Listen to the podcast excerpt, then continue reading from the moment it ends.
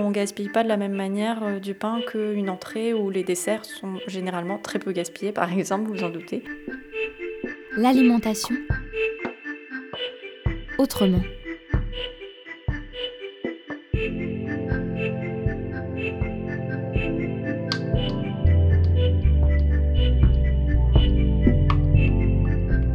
L'alimentation autrement, une collection de reportages à la rencontre des acteurs et actrices de l'alimentation saine et durable en Bretagne.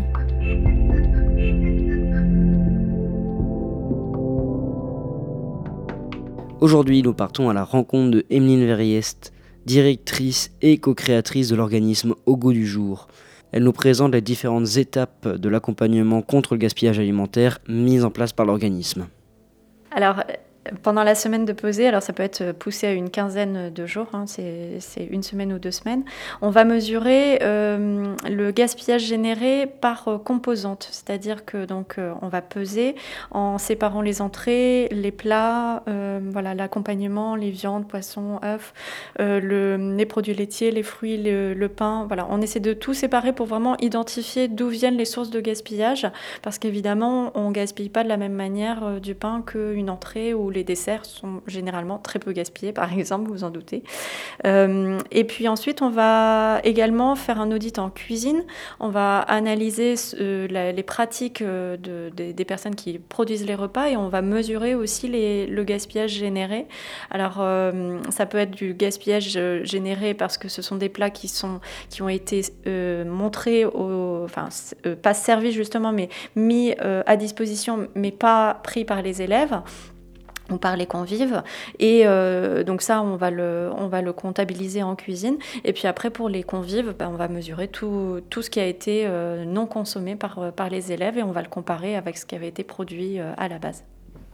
Quels sont les produits boudés par les convives et les élèves? Oh je, ne vais rien vous apprendre, c'est beaucoup les légumes. Alors euh, bon, forcément, hein, le, le, quand c'est toujours le paradoxe entre euh, vouloir euh, faire de l'éducation alimentaire et de l'éducation au goût des élèves et, et le pari des fois un peu risqué que prennent certains responsables de, de, restauration. Et tant mieux, ils le font et ils testent des nouvelles choses avec les élèves, mais des fois ça passe pas. il faut bien savoir que l'éducation au goût, c'est vraiment une quelque chose qui est régi par, euh, par les sciences. Et en fait, il faut euh, avoir goûté plusieurs fois un, aliment, euh, au moins 5, 10 fois, 15 fois un aliment. Pour commencer à l'aimer, il faudra en plus l'avoir goûté dans différents contextes et sous différentes formes. Donc il faut surtout pas que les restaurants se, finissent par, ne, plus vouloir servir ce type de produit parce qu'au bout d'un moment, le goût se forge. Et même pour les, consommateurs, il faut toujours essayer de, de servir ces plats fois pour qu'on finisse par les aimer. J'ai lu qu'il y avait 14 établissements scolaires test en Bretagne. Observe-t-on des, différences dans le, dans le, mode de fonctionnement de ces différents établissements en fonction du département ou euh, de la taille de l'établissement? Alors, en ce moment, effectivement, on, accompagne 14 lycées pilotes, donc euh, à la demande de la, de la région Bretagne. On accompagne également d'autres établissements, des, des, écoles du côté de l'Orient Agglomération, des collèges pour le département d'Ille-et-Vilaine, voilà, et plein, plein d'autres établissements en, Bretagne.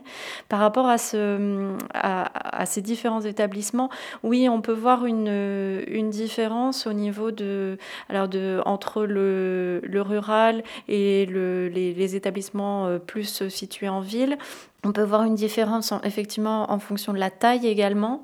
Euh, voilà, mais d'une manière générale, ce qui joue beaucoup, c'est l'implication de l'équipe euh, sur place pour faire évoluer les choses. Les équipes sont-elles volontaires?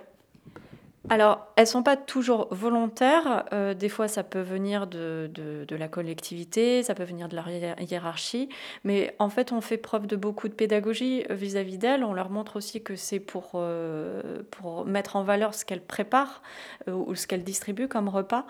parce que c'est toujours frustrant d'avoir préparé des repas et de voir que ça finit à la poubelle. Et c'est d'essayer de comprendre en fait ce qui s'est passé tout au long de la chaîne et pourquoi il y a eu ce gaspillage. Et, et dans, dans la majeure partie des cas, ça se passe très bien avec les équipes et elles sont très très motivées pour faire des choses et on, on arrive à avoir vraiment des super résultats.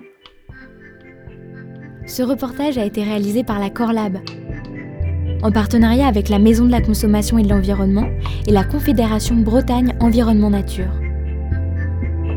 Avec le soutien de l'ADEME, la DRAF Bretagne et l'Agence régionale de santé.